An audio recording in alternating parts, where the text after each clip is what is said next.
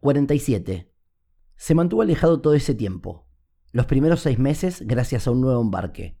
Ya tenía la experiencia y aunque no había resultado nada placentera, le serviría para estar ocupado otra vez. Más allá de los días de tormenta, estar sobre el agua lo mantenía centrado. En el día 187 les dieron aviso a los 16 hombres a bordo de que era hora de volver a su casa. Franco tenía algo claro, no podía regresar. Fue allí donde tuvo que decidir cómo seguir. Bajaría en el siguiente puerto e intentaría establecerse en la ciudad. El siguiente sitio se trataba de Puerto Caldera en Costa Rica. Con lo que le venían depositando a su cuenta de banco, podía mantenerse durante un buen tiempo. Buscó donde alojarse en Punta Arenas, pero solo por unos días. Si quería establecerse, debía moverse a la capital, San José. Allí iría encontrando el camino para aprender primeros auxilios, higiene, dibujo y finalmente, luego de un tiempo, lograría colocar su primera sala de tatuajes en donde también viviría. Iba a empezar una nueva vida, alejado de todo, aunque pensaría cada instante en ellas dos. No podía parar de imaginar cómo crecía su hija. Tenía temor de que se le borrara de la mente el rostro que había conocido. Con horas escribían a través de correos electrónicos que tenían meses de distancia. Ella manejaba una frialdad que lograba reflejar en las letras fácilmente.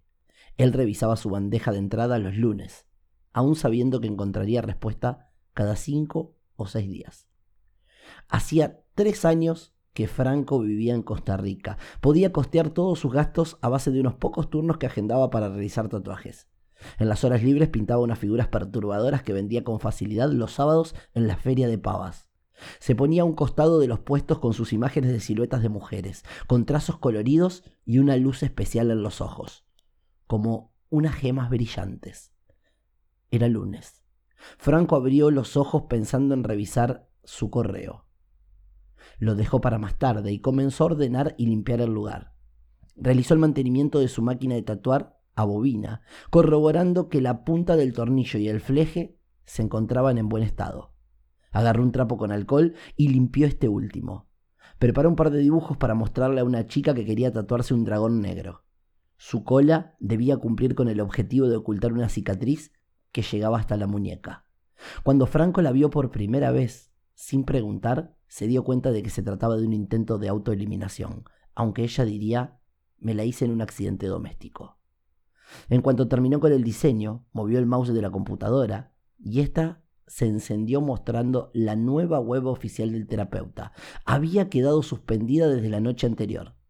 Tenía una notificación de que Tomás Brins había cargado un nuevo video. En él aparecía conversando sobre vidas pasadas.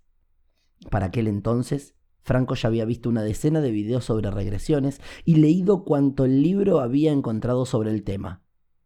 Lo dejó para ver más tarde y abrió el correo. Tenía un mail de Nora sin leer con un archivo adjunto. Lo abrió y encontró un texto breve. Hola, espero que estés bien. Viviana crece sana y fuerte. Te envío saludos. Sé feliz. Fran. Nora. Cuando terminó de leer el renglón, presionó el archivo adjunto. Se abrió la imagen a la vez que sonó el timbre de su local. La chica había llegado para ser tatuada, pero él estaba perdido en la foto. Las mejillas coloradas de su hija lo miraban y su mente recordó cómo era retorcerse los pensamientos oscuros que parecían no existir, pero estaban ocultos. ¡Trac! La puerta sonó. Estaba sin llave. Hola, dijo la chica.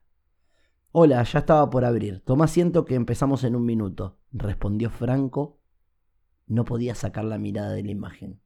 Sintió bronca por ser interrumpido. Estuvo a un instante de cancelarle la cita y sacarla del lugar, pero decidió atenderla. Apoyó la máquina sobre el antebrazo de ella. Cuando realizó la primera línea, lanzó un quejido. ¿Duele? Tenía claro que había presionado más de lo normal.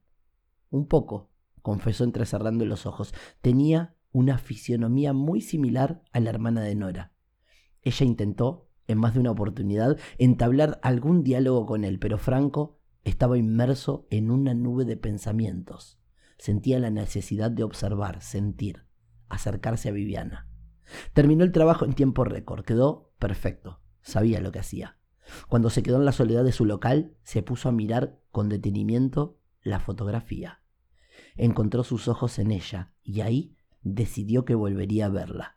haría todo para que estuvieran juntos y sería cuanto antes.